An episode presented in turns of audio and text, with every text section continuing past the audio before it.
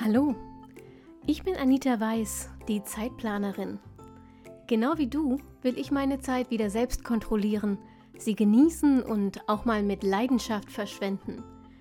Deshalb teile ich hier im Zeitplanerin Podcast meine Lieblingstools und Methoden aus dem Zeit- und Selbstmanagement mit dir. Mit dieser neuen Episode wünsche ich dir jetzt richtig viel Spaß und eine gute Zeit. Hallo und herzlich willkommen zur aktuellen Episode vom Zeitplanerin Podcast. Einer Episode, von der ich nie gedacht habe, dass ich sie jemals aufnehmen werde. Ähm, du hast im Titel ja gelesen, es geht um eine Pausenmeditation.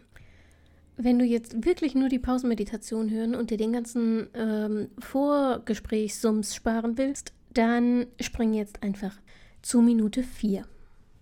Mmh. Normalerweise sollst du ja spätestens nach einer Stunde Arbeit, besser noch nach 45 Minuten, 5 Minuten Pause einlegen. Und zwar nach jeder Stunde Arbeit. Das Problem dabei ist, also zumindest kriege ich das mit, wenn mir viele von euch immer schreiben, ähm, das Problem ist, dass ihr nicht wisst, wie man die 5 Minuten füllen soll. 5 Minuten sind zu kurz für einen Spaziergang, aber zu lang, um einfach nur aus dem Fenster zu starren. Ähm, und deshalb endet das ganz oft damit, dass man dann doch vorm Rechner sitzen bleibt und durcharbeitet oder sich bei Facebook und Instagram und TikTok und weiß der Geier was ähm, auf dem Handy rumdaddelt. Erstens dauert die Pause dann meistens sehr viel länger als fünf Minuten und zweitens ist es keine Pause mehr. Und deshalb kommt hier und heute eine, ich traue mich fast nicht, das so zu nennen, aber eine geführte Meditation für deine nächste fünf Minuten Pause. Ähm, ich traue mich deshalb eigentlich nicht so richtig, das so zu nennen, weil, naja, du weißt ja vielleicht, dass ich selbst ein eher schwieriges Verhältnis zur Meditation habe. Eine Minute finde ich immer super, ähm, zwei Minuten halte ich aus. Ab Minute drei fängt mein ganzer Körper an zu jucken und mein Gehirn beginnt ganze Blogposts zu schreiben, egal wie oft ich versuche, meine Gedanken auf meinen Atem zurückzuführen. Deshalb wird das hier auch eine etwas andere Meditation. Ja, wir atmen, und ja, wir versuchen zur Ruhe zu kommen, aber im Wesentlichen führe ich dich durch eine Reihe von Übungen, die die Folgen der letzten Stunde Arbeit mildern. Wichtig ist dabei, ich gehe hier davon aus, dass du deine Arbeit im Wesentlichen im Sitzen vor dem Bildschirm verbringst. Das soll diejenigen, die handwerklich arbeiten oder als Lehrer, Erzieher in der Industrie, der Gastronomie, im Außendienst oder sonst was, nicht ausschließen, aber mit euren Arbeitsbelastungen kenne ich mich einfach nicht so gut aus. Wenn auch ihr eine geführte Meditation für eure Minipausen wollt, dann schickt mir doch bitte mal eine Nachricht. Die Kontaktdaten findet ihr in den Shownotes und beschreibt mir, wo bei eurem Job die Herausforderungen liegen, die ihr in den Pausen abbauen wollt. Dann versuche ich euch ebenfalls eine Pausenmeditation aufzubauen. Immer vorausgesetzt, ihr wollt das nach der kommenden jetzt überhaupt noch. Ähm, da ich, wie ihr unschwer erkennen könnt, ein klitzekleines bisschen unsicher bin, was diese Folge angeht, seid doch bitte so lieb und lasst mir ein bisschen Feedback da, entweder auf Instagram, per Mail, ähm, unter dem Skript zu dieser Episode auf zeitplanerin.de, wo auch immer, wie auch immer. Ähm, ich würde mich jedenfalls sehr freuen, wenn ihr euch kurz meldet, ähm, wenn es euch geholfen hat. Natürlich besonders gern, aber auch wenn ihr sagt, ähm, nee, du lass mal, das klingt hier eher wie eine nur 900 Hotline, aber nicht wie eine Pausenmeditation. Äh, Spiegelt das bitte auch dann zurück, dann weiß ich, dass es der erste und letzte Versuch dieser Art gewesen sein wird. So, genug der Vorrede. Für alle Büroarbeiter, die jetzt gerade endlich eine Pause machen können, geht es jetzt los. Wenn du gerade am Schreibtisch sitzt, dann steh jetzt auf. Streck dich, lass den Kopf kreisen im Uhrzeigersinn, gegen den Uhrzeigersinn. Reib deine Handflächen aneinander, bis sie heiß werden, und leg sie jetzt auf deine geschlossenen Augen. Spür der Wärme nach, die deine Augen entspannt und von dort deine gesamte Gesichtsmuskulatur.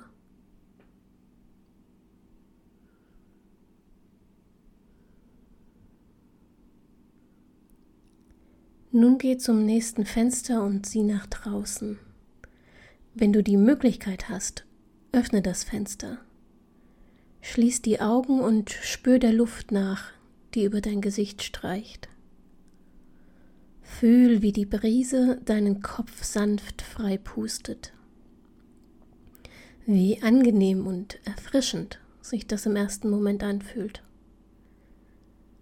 Leg die Hände auf deinen Bauch und atme tief ein.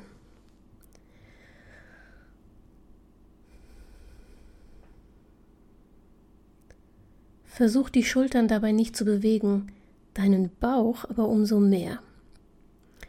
Mein Saxophonlehrer hat diese Bauchatmung immer einen Blumenstrauß einatmen genannt. Stell dir also vor, du drückst dein Gesicht in einen großen Blumenstrauß und inhalierst den Duft tief ein.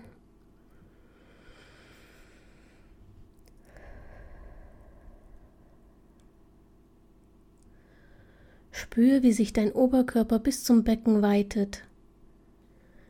Nimm wahr, wie die kühle Luft durch deine Nase strömt und die letzten Spinnweben aus deinem Kopf vertreibt. Und jetzt, psst, sei mal ganz still. Vielleicht hörst du dann sogar, wie dein Gehirn aus dem frischen Sauerstoff knisternd neue Energie gewinnt. Und jetzt wenn dir vermutlich langsam die Zähne klappern, weil du keine Jacke übergezogen hast, bevor du das Fenster geöffnet hast, mach die Augen wieder auf. Zieh dir schnell etwas über oder schließ das Fenster, aber bleib deinem Schreibtisch fern. Schau aus dem Fenster in die Ferne. Gönn deinen Augen, die in der letzten Stunde ständig auf den Bildschirm vor dir fokussieren mussten, eine Pause. Was siehst du vor dem Fenster? Schaust du ins Grüne? Wann hast du das zuletzt bewusst wahrgenommen und geschätzt? Schon lange her? Dann mach es doch jetzt.